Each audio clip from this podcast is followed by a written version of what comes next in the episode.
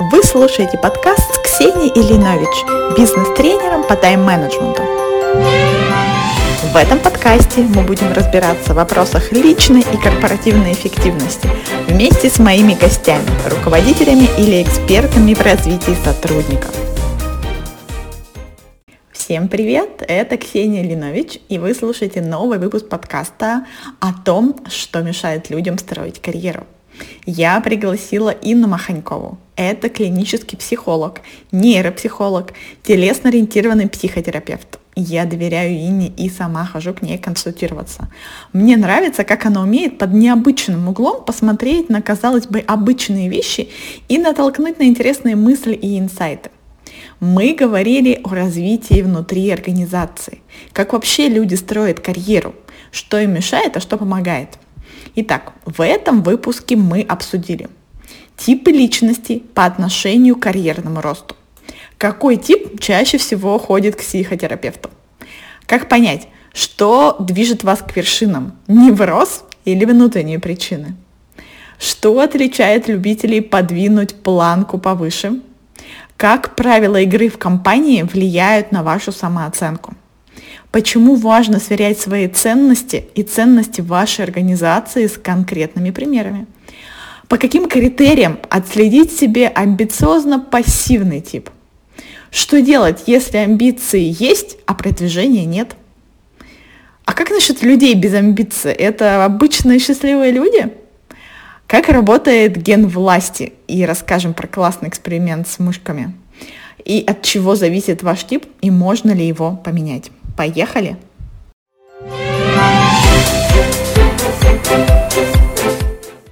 Инна, привет!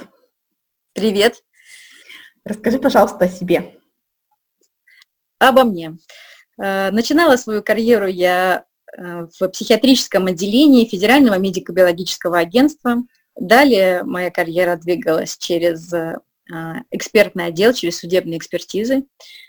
А потом как-то постепенно переплыла я в частную практику, психотерапевтическую, где вела приемы в разных местах, в нескольких направлениях. И на данный момент у меня есть несколько мест работы. Частная практика сохраняется, но ее меньше, потому что много времени занимает выступления с лекциями, несколько проектов, плюс у меня блог, и на данный момент я пишу книгу. Вот так. Угу. Классно. Мы с тобой сегодня хотели поговорить про развитие внутри крупных организаций, корпораций, на тему того, что, может быть, мешает людям развиваться. И не всегда понятно вот сходу, да, что вот это мне мешает. А, как думаешь, что вообще людям мешает? Или, может быть, начать с того, что помогает? Я бы начала с того, в каких направлениях, какие вообще типы личности есть глобально в корпорации. Mm-hmm. И все-таки мы будем брать здесь относительно карьерного роста. Mm-hmm. Хорошо? Да. Потому что тип, типов личности есть очень много разных классификаций, мы прям про карьерный рост. И всего есть три больших типа. Первый тип – это амбициозно-активные. Уже по названию понятно, да? Угу.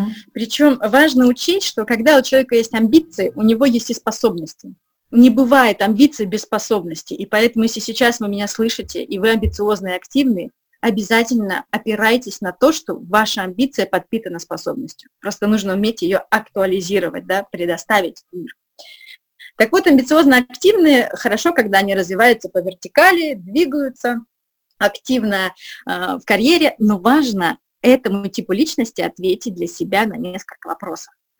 И, кстати, именно амбициозно-активные самые частые посетители психотерапевтических сессий, потому что они получают колоссальный опыт и нагрузку на свою личность. Да? Итак, два вопроса. Первое. Надо понимать, что мной движет. Угу. И знаешь, тут не так может все просто показаться, как на первый взгляд. Я вот амбициозная, у меня есть способности, я иду вперед. На самом деле очень часто движет невроз человеком глубинный невроз. Например, амбиция есть, способности есть, а всю жизнь все ставят под сомнение его способности. Знаешь, как немножко угнетают человека. И он тогда как бы доказывает миру постоянно, что да нет, я могу, да я способен, да вы недооцениваете меня. Он просит миру видеть его, заметить его. А, это такой хороший невроз, он достаточно далеко заводит по карьере, но когда он достигает большого пика, наверное, своего уже роста, да, то есть дальше там это уже беспредельное, э, невроз-то не удовлетворяется. Понимаешь, mm-hmm. да? Mm-hmm. Потому что чем больше карьера, тем больше запросов в личности, что вы должны тогда вообще сильнее меня ценить. Посмотрите, я вообще какой гигант, да? И получается, вот этот невроз надо проработать до пика карьеры. Друзья, если вы чувствуете, что э, есть к этому какое-то приближение внутри, пожалуйста, надо работать с неврозом до пика, иначе ждет мощный кризис, личность сваливается в кризис. А как понять, есть этот невроз или нет, по каким, не знаю, признакам? Потому что, мне кажется, все-то думают, что я хочу чего-то внутренне, ради чего-то прекрасного. Мало кто действительно дает тебе в отчет из серии, где я хочу, там, не знаю, маме, папе доказать, что зря вы говорили, что я, там, не знаю, не такой не, или не такая. Или человек действительно знает. Отличный вопрос, Ксень, прям вообще. Смотрите, критерий один, он сложный такой может быть, а может наоборот простой. Критерий – это ваша радость и удовольствие от каждой стадии роста. Смотрите, когда вы получили новую должность, угу. если вы уже начинаете вкручиваться в проблемы, грубо говоря, о боже, сейчас у меня тут ответственность, там ответственность, вот тут не надо, туда надо, если ваше мышление уже накручивает вас изнутри, да, что как бы готовит к следующему бою, как-то вот это нету радости, нету расслабления, нету какого-то внутреннего баланса или ощущения счастья, и нету внутренней похвалы, угу. что все-таки я это сделала. Это мой маленький первый шаг из десяти, но это мой шаг, и я его сделала. если вы не можете честно себя похвалить, без каких-либо, знаете, угрызений, или, ну, подумаешь, какой шаг, или когда вам скажут, что, ой, да ладно, там, подумаешь, вот это должность на одну ступень выше, и вы на это не реагируете, вы молодец. Ваш невроз проработан очень хорошо. Если вас это цепляет, то тогда нужно этим заниматься. Да. Я прям, знаешь, узнаю, мне кажется, иногда из себя, и многие запросы, которые ко мне часто приходят, да, в том числе люди любят планки себе пододвигать в процессе. Это про то, нет, знаешь, из серии. Да, я да. договорилась сама с собой, что я хочу вот это. Я приближаюсь к этой планке, думаю, что-то легковато. Я ее так незаметным движением перекинула повыше. Такая, о, не, не, не дотянула, что ты этому радуешься, да? Вот, вот она где планочка. Это про то, что ты сейчас рассказываешь. Да. Да, да тогда понятно, знакомо. Вечный двигатель без паузы. Вот если у вас нет паузы и принятия бонусов, которые вы получили, Угу. И именно бонусов, понимаете, как вот по-честному с собой. Можно делать вид на праздники в вашу честь, что, вам, что вы собой довольны. И как бы, знаете, ходить так, ой, ну, ну ладно, ну что вы там, ну ладно. А можно честно и с радостью принимать. Ой, спасибо, друзья, я действительно молодец. Я где-то немножко собой горжусь. Да? Это разные состояния личности. Вот эм, если это первый вариант, про который мы говорили, то, пожалуйста, угу. Займитесь этим неврозом срочно, пока вы не, на, до пика не дошли. На самом деле ко мне уже часто обращаются в крайних случаях, когда люди уже в пике и в глубочайшем соматическом изменении. Ну, то есть, когда уже не только психика не выдерживает такой нагрузки, но уже отражается на здоровье, да, uh-huh, uh-huh. потому что чем больше нагрузка, тем меньше приоритета самого меня, и, соответственно, свое здоровье идет в расход карьеры. И люди молодые, 35, 40, 45 лет, а, они соматически настолько истощены, что приходят в достаточно сложных состояниях. А вот вы представьте, да, э, мне тоже интересно, почему нет культуры в корпорации эти неврозы поддерживать, потому что было бы вообще здорово, да. Но представьте, человек, эм, генеральный директор крупной сети, угу. он глубоко истощен, и он входит в глубочайшую депрессию. И все его способности не могут дальше управлять вот, этой, вот этой махиной, кто-то его заменяет. И весь труд, который он инвестировал в эту должность и в свою жизнь, он отдает только потому, что не может с этим физически справиться. И тогда личность входит на несколько лет в достаточно специфические состояния, и вот этот дауншифтинг, да, это туда же, что люди просто э, кардинально меняют свою жизнь. С одной стороны, маргинальный опыт может кому-то нравиться, а с другой стороны, если себя вовремя поддержать, то, то это, конечно, иные горизонты достижений, да? угу. иное качество. Слушай, а насчет корпорации, мне кажется, Возможно, я ошибаюсь, но есть вот такое, что мы все стремимся сохранить лицо. И мне кажется, чем выше ты на этой вот э, лестнице, тем важнее вот таким вот людям, особенно директору, который наверняка думает, может быть, я устал, но как я, неужели я это кому-то могу пойти и показать? Нет, я наоборот засуну подальше все свои переживания, усталость и так далее, нацеплю вот эту вежливую улыбочку, да, и буду показывать, какой я крутой. И как считаешь, есть вот такое? Ой, да, не только такое есть, а особенно у мужчин. И знаете, как интересно, когда подходишь к мужчинам, которые идут в вертикальной карьере, амбициозные, прекрасные, умные, талантливые, с предложением, что, мне кажется, вам нужна небольшая помощь, мне говорят, девочка, что ты мне будешь рассказывать? с красным флагом махать, что все хорошо, надо расслабиться. Что ты понимаешь вообще? Вот так говорят. И когда я этих же людей встречаю через несколько лет в отделении неврологии, я работала в отделении неврологии с послеинсультными состояниями, именно как нейропсихолог, чтобы восстанавливать связи в голове. Угу. Так вот, когда их встречают там, люди добрые, я бы хотела бы где-то внутри себя вначале, я злорадство такое, оно у меня было, мне за него стыдно, у меня оно было, потому что мне тоже было обидно где-то, да, когда я начинала, и мой профессионализм был не так высок, чтобы с большой мудростью смотреть на это все. А, но теперь у меня нет злорадства, у меня есть только поиск путей, как выйти на этих людей раньше, потому что восстановление после серьезных физических изменений, оно очень сложное. И поэтому я, вся моя карьера переориентировалась именно в психотерапию, в профилактику, работу угу. со здоровыми. Угу. Так, смотри, мы с тобой про первый вопрос поговорили, да, давай я, Второй я правильно поняла, давай повторим первый вопрос. Это получаете ли вы удовольствие, да, от следующей какой-то ступеньки от следующего шага, насколько вообще этому действительно рада, получаете ли удовольствие в процессе, или все-таки даже себя сами не можете похвалить, да? Да. Угу. Делаете ли вы паузы, если у вас баланс, если у вас счастье угу. в жизни? Да? Угу. Потому что если нет счастья, наша нейробиология так зашифрована, что у нас не вырабатываются нужные клетки, э, которые запускают нейромедиаторы и гормоны счастья, радости и нормальной работы организма. Угу. Как будто бы природа решила так, если ты не умеешь быть счастливым с теми способностями, которые я тебе дала, ты бестолковый, и я тебя блокирую. Это, это вот это жестко, но это так, к сожалению, потому что, мне кажется, раздавать всем способности, а, а человек даже не умеет порадоваться, как-то было бы странно. Умение mm-hmm. радоваться и быть счастливым – один из ключевых факторов, на которые ориентируется наша нейробиология. Mm-hmm. Окей. Хорошо. Так, второй вопрос. Я надеюсь, понятно, да? И получается, mm-hmm. вот, смотрите, амбициозно-активный тип мы сейчас разбираем. И второй вопрос, на который им надо ответить. Ответить тоже честно и обязательно покопать в эту сторону.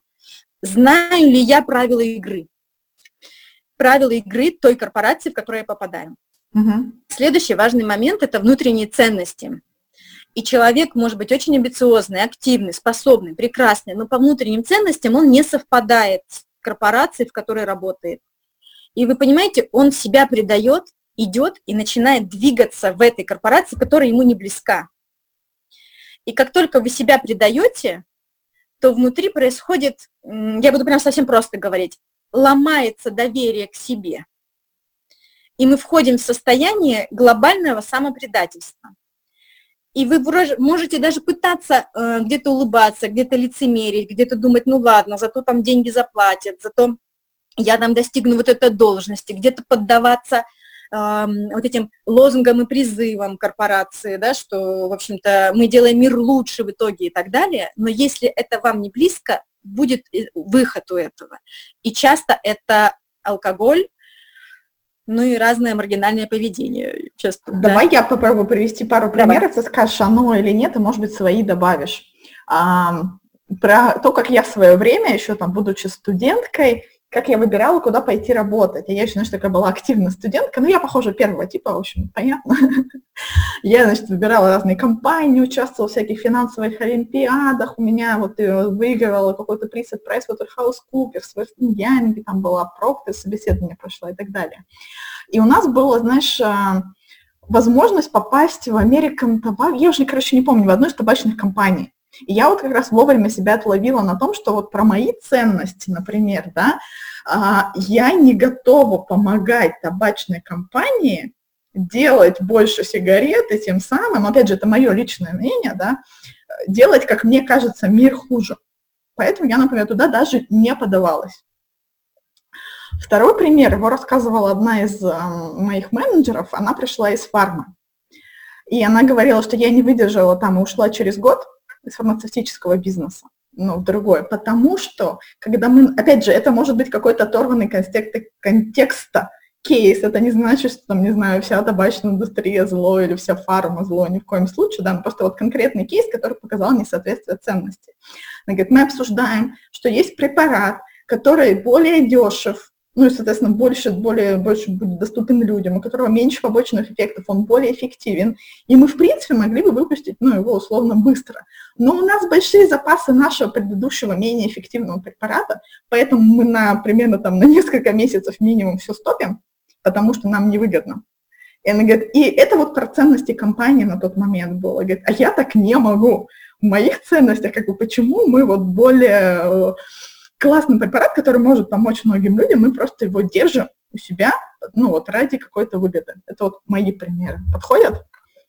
Прям да, прям в точку. Здорово. Uh-huh. А, я только хочу сказать, я так и назвала второй вопрос правила игры, Ксень, потому что все-таки, если мы все будем говорить, я там за честность, за справедливость, справедливость очень относительная, угу, да, согласна. и, конечно, главное, чтобы у вас не расходилось, потому что люди есть очень разные, есть очень адаптивные, гибкие, и они понимают, что э, грубо говоря, да, если мы продадим этот препарат, ну и что, что он чуть-чуть эффективен? Он же эффективный, в принципе, за то, сколько людей получат зарплаты, да, да согласна, ну и так далее. Да. Как бы угу. более гибкий ум, он более адаптивный. Где-то мы называем это хитростью, где-то как бы таким, знаешь, э, нечеткостью позиций внутренних. Но все это игра. А есть люди, которые очень серьезно относятся, очень серьезно к справедливости, к честности, к доблести. И тогда это просто для них неприемлемо, потому что это будет иметь выход, выход травматичный для их личности. Грубо говоря, внутри, через подсознание, личность будет себя наказывать за то, что она как бы, в кавычках uh-huh, сейчас, uh-huh. При, э, нарушает справедливые какие-то там законы, понимаешь? Uh-huh. Вот так. Да, ну значит, для этого, получается, надо и свои ценности хорошо бы осознавать, да, и хорошо бы действительно понимать, готова ли компания ну, действительно она живет по декларируемым ценностям, да, как ты правильно сказала, мы делаем там миры лучше на словах, а может быть совсем по-другому. А еще иногда бывает, как бы вся компания прекрасная, действительно, условно делает мир лучше, но в каком-то конкретном отделе, в который попал человек, может быть, там есть несоответствие этим ценностям. Мы в предыдущем подкасте обсуждали как раз про выгорание, о том, что бывает просто, что выгораешь в конкретном месте, в конкретных условиях. Да, такое тоже может быть. Угу. Но и зачастую, знаете, как э, есть поговорка, и на белом солнце есть пятна, угу. зачастую и даже в прекрасных компаниях есть отделы, которые вынуждены делать немножко грязную работу, да, и ничего с этим не поделать. Если вы попали в этот отдел э, с жесткими убеждениями, что вы готовы бороться за добро, да, uh-huh, uh-huh. то, конечно, нужно быстро это определять, считывать и менять. Именно поэтому ответить на два вопроса. Да? А, понимаю как бы, кто, что мной движет, и понимаю ли я правила игры, и принимаю mm-hmm. ли я эти правила. И mm-hmm. все-таки призываю снизить серьезность. Потому что зачастую это мешает увидеть и понять, как оно есть глобально. Серьезность делает из нас таких, знаете, девочек-отличниц, которые немножко очень векторно мыслят. А, то есть они думают, что вот она же смогла, она же молодец, грубо говоря, все там должны быть молодцами. Очень, очень направленно, узковато чуть-чуть. Пожалуйста, снижайте серьезность. Угу. Хорошо, это мы с тобой про амбициозный первый тип поговорили, да? да? Кто у нас еще есть? Э, второй тип – это эм, амбициозно-пассивные. В чем их пассивность выражается? Название само за себя. То есть амбиции есть, пассивность есть, нету активности. И такой тоже интересный тип, смотрите, им даны способности, то есть амбиции опираются на способности, но делать они для них ничего не хотят. Ой, тут очень много разных факторов, которые стеклись, почему человек амбициозно пассивный. Может быть, потому что за него делали все детство кто-то другой, у него навык просто не развился быть активным, он не понимает, как это. Может быть, сама личность такая флегматичная, текучая, да, и я не готова там что-то бороться, кому-то доказывать, я и так молодец. И этому типу э, сложно, потому что внутри они мыслят приблизительно так, что я король, и все должны об этом знать по умолчанию. Но да? кто-то не догадался, да? ну, почти никто не догадывается, особенно в корпорации. Мы берем все-таки к корпоративному ага. миру.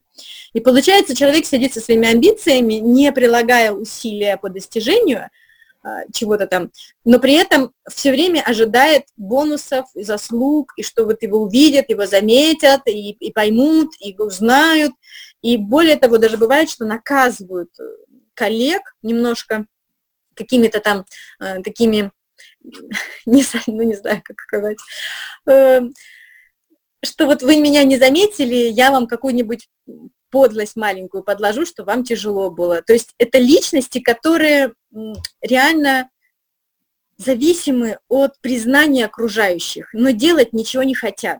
И им очень сложно в этом признаться. Это настолько как-то в глубине. И я, наверное, озвучу сейчас основной признак, который присутствует. Да? Угу. Основной признак – это чувство, что меня недооценили, что, меня, что меня как-то не, не заметили. И знаете, как любопытно, некоторым кажется, что они делают все.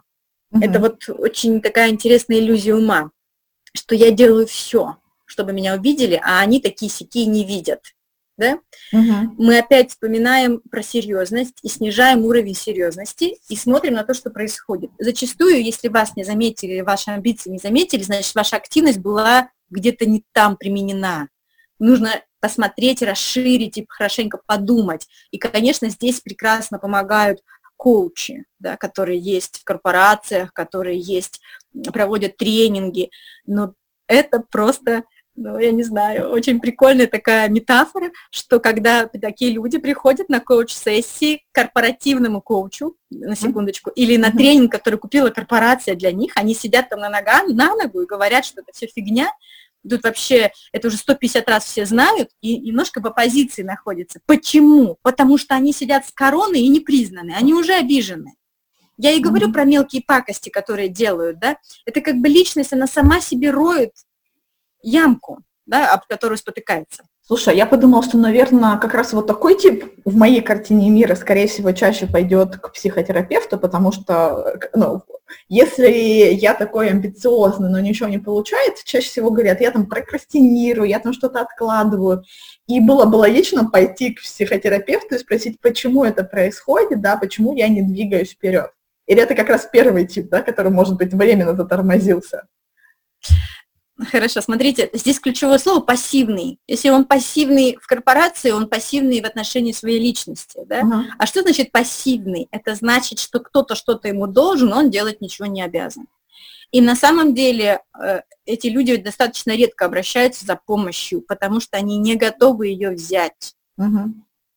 И знаете как, даже когда они доходят э, за помощью, они почему-то хотят, чтобы кто-то за них что-то делал, и это обязательно работало и очень так часто меняют несколько, там, 10 психологов, 3 э, коуча, 10 э, тренингов. Вот это все. Мы видим, что личность не берет, потому что каждый коуч, каждый психолог и каждый тренинг дает информацию. Это ценнейший ресурс. Надо mm-hmm. уметь ее взять. А пассивная форма подразумевает, что я не буду ничего делать. Вы все для меня сделаете, я хочу пожинать плоды. Да? И можно я уже сразу скажу, что да, надо конечно, делать? давай, давай. Я думаю, все, кто нас слушает, говорят, окей, что с этим делать? Да, это прям такой труд, друзья, но в то же время результат будет потрясающий. Первое, что надо сделать, это исключить жертвенную позицию.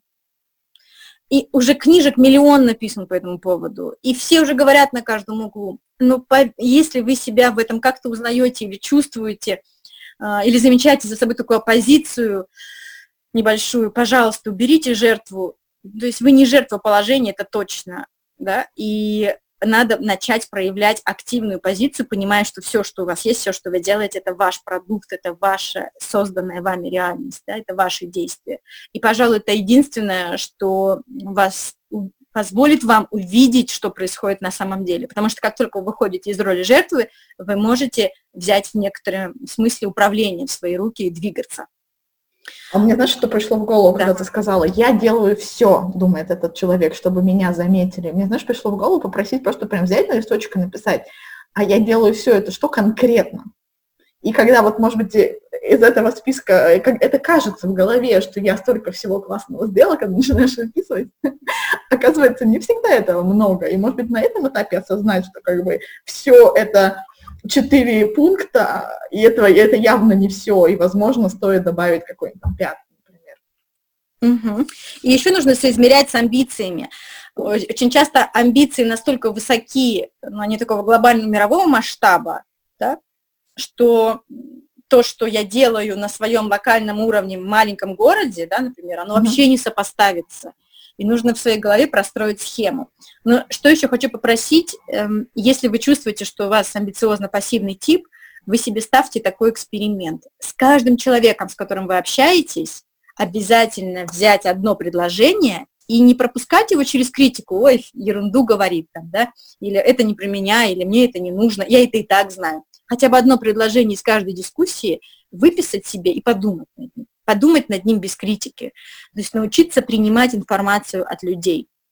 И э, это просто, я не знаю, как это происходит, но реально я видела, как люди, которые хотят свой бизнес развивать, да, uh-huh. они сидят у маркетолога и буквально унижают и не принимают, опуская все то, что говорит маркетолог. Маркетолог гениальная, вот гениальная, да, и то, как они информацию от этого воспринимают, как они перекручивают ее и говорят, да я это все знаю, я это 10 раз делала. И, Ксень, я не знаю, как меня до сих пор это поражает, как мы умеем себя обманывать. У нее реально маркетолог говорит, например, там, да, вам нужно изменить корпоративный цвет, он не подходит в концепцию. И человек говорит, да я уже 150 раз менял, я просмотрела историю, менялись только оттенки цвета. То есть мы правда себя обманываем серьезно. Да, согласна. да, поэтому учитесь принимать по одному предложению из, хотя бы из любой дискуссии, потому что мир, он все время несет очень много интересной информации, и нужно уметь ее взять. Угу. Согласна. Я еще, знаешь, вспомнила, у меня знакомая рассказывает, hr э, какой-то, она говорит, это инструмент, э, про, когда дают не очень приятную обратную связь, ну, например, а, знаешь, а у тебя синий хвост, и вот если ты из этого типа, так что ты с ума сошла, какой у меня синий хвост, у меня его нет. Но когда тебе уже пятый человек говорит, что у тебя синий хвост, ты уже повернешься и посмотришь, а может быть, правда у меня появился вот этот синий хвост. Отлично. Ну Итак, ну что, к получается, э, да, к третьему, ну, амбициозно-пассивный. Первое, исключить жертву. Второе, по предложению хотя бы в день принимать и обдумывать, без критики, не критикуя, хорошо? Угу. Третий, э, я их обожаю. Я их назвала без амбиций, но на самом деле можно назвать самым милым названием, да, это счастливые люди. Эм, люди, которые умеют быть счастливыми в моменте, который у них есть. Это то, к чему призывает э, обилие разных духовных практик, да, к состоянию принятия и радости в том, что есть.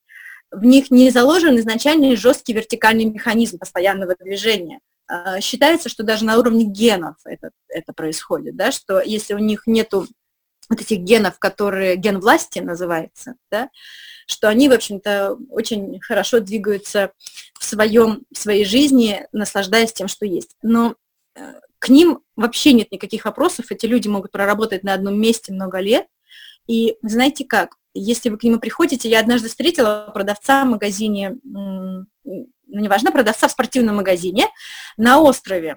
Ему было около 70 лет, и он абсолютном счастье продавал нам кроссовки. Мне они были не нужны, но я их хотела купить, и купили их там несколько штук, потому что я никогда не видела такого счастливого человека, продающего кроссовки. И для меня этот образ закрепился, как можно быть счастливым, как можно знать все детали, обстоятельно изучить, да, угу, то, угу. чем занимаешься. И вот в китайской философии этого много, что нужно хорошо делать то, что ты делаешь. И это прекрасное состояние, которое нужно поддержать в следующем. Смотрите, что происходит с ними. Есть такой эксперимент, э, ген всевласти изучался, ген власти, как у кого, и выяснилось, что у наших лидеров, таких как Сталин, таких как Гитлер, этот ген очень выражен. Это и прям реально разные... цепочки генома есть какой-то да, ген есть с ген власти, названием, да? да? Интересно. Угу, угу. Да. И если он не очень выражен, и вы счастливый человек, то получается эксперимент, да, чтобы прям наглядно сейчас станет понятно. В общем, берут э, крысы, сажают их в стеклянный лабиринт такой, что нам все видно, и для того, чтобы поесть, им надо проплыть под водой, достать кусочек, в лабиринте, да, и могут, они не могут его съесть под, в воде, вот на, на плаву, да, им надо вернуться к своим сородичам и, соответственно, там съесть. И первая крыса, которая поплыла, она стала э, рабом, потому что как только она приплыла с кусочком еды после лабиринта, у нее тут же отобрали более э, наглые крысы. Mm-hmm. Да? И, соответственно, через несколько, некоторое время так получилось, что было три раба и три хозяина. Вот три хозяина – это крысы, у которых более выражен ген власти. А три раба, они таскали сухари, соответственно, вот этим хозяевам. Потом рассадили отдельно рабов и хозяев. И тоже Понимаете, да, да, по типу доминирования. Там появился один раб, который кормил двух других, и у хозяев тоже одной пришлось, в общем-то, отпахать. Так вот, к чему я хочу, к чему рассказываю про этот эксперимент, что если вы счастливый человек, умеете быть радостным и довольным в одной позиции и детально все изучаете, обязательно учитесь отстаивать немножко свою позицию и не, не так много включаться в рабские формы отношений, именно в служение потому что это вот обратная сторона, да, вот этой спокойствия вот этого, что люди часто пользуются сильно mm-hmm. и становится в какой-то момент обидно, потому что вам для того, чтобы поесть, надо накормить еще двух жердяев, которые, в принципе, сами могут сплавать, понимаете? И от того, что вы счастливы и умеете это делать, и знаете, люди готовы этим пользоваться. Здесь людям важно позаботиться о некой позиции «я», да, о границах, и уметь отслеживать, когда вас начинают эксплуатировать. Угу, Это угу. важный такой фактор. И как раз-таки очень часто бывают высокопрофессиональные люди вот в этом состоянии, потому что они так детально и дотошно изучают свою область, и они профессионально, они очень востребованы и, в общем-то, счастливы. Только умейте не поддаваться активному и обильному использованию. Слушай, а как это отследить? Есть какие-нибудь, не знаю, признаки? Потому что, скорее всего, человек может этого и не замечать, ну, как мне кажется. Что Ты знаешь, мне кажется, сухарики. Это, в принципе, замечают, потому что это постоянно какие-то дергания, дергают, посылы, а вот это сделай, а вот тут посмотри. И так как им нравится их работа, им нравится mm-hmm. их дело, они начинают, понимаешь, и так для того делать, и для того делать, и часто делают это хорошо, потому что они внимательные, они прям следят, кропотливо делают и сидят на своей работе. Mm-hmm. Вот. Если вы смотрите, что уже просьб так многовато, и в некотором смысле вам некогда отдохнуть, или, может быть, сделать то, что вы бы хотели сделать, свой перерыв, а вам приходится делать по какой-то просьбе. Или вы чувствуете, что вас подгрузили, вот тут обязательно нужно включать позицию, что давайте-ка не перегружайте. Угу. Слушай, вопрос тогда возник. Вот есть три типа таких. Это какой-то один преобладает и у людей, или, может быть, это какая-то эволюция, может быть, через какие-то этапы проходим, или как это? Э, знаешь, чаще всего это генетически детерминировано, то есть предрасположенность генетическая. Но если человек э, генетически предрасположен к третьему типу, счастливый, угу. э, на месте, но вырос в семье, например, там, где просто отец там генералиссимус, он все его uh-huh. на амбиции жал, давил, и я знаю такие семьи, где э, родитель искренне расстраивается и говорит, я в тебе разочарован, в тебе нет амбиций, как ты можешь, что ты делаешь, там, да, как можно работать сапожником, когда у тебя вот такие вот возможности, а он кайфует от этих вот это вот, шьет там свою кожу вот эту, и все, больше ему ничего не надо, он просидит так 25 лет, uh-huh, да? Uh-huh. Но э, родители зарождают, и тут такой момент, что? Первое, человек либо начинает пытаться как-то выйти из своего естества, и что-то там вот кому-то, но часто это неудачные попытки. Либо он становится настолько высоко профессиональным в той области, от которой он кайфует и где ему хорошо, что к нему передраться невозможно, потому что он очень востребован становится. И вы знаете, это даже уже детками, когда мы смотрим, это уже по ним видно, что, например, ребенок что-то очень интересно одно делает и туда прямо углубляется, да, и по остальным предметам ему вообще все равно, что он полный двоечник, да, uh-huh. ну, двоечник я утрирую, ну, грубо говоря, тройки, но один какой-то у него вот, очень ему интересен, то значит, ну, вот это его, да, uh-huh. это его такое направление. Ну, э, поэтому даже если пытаются вытянуть, чаще всего это как-то криво происходит, вот я к чему. А генетически, да, предопределено. Хорошо, Ин, спасибо тебе большое. Была рада, спасибо за приглашение.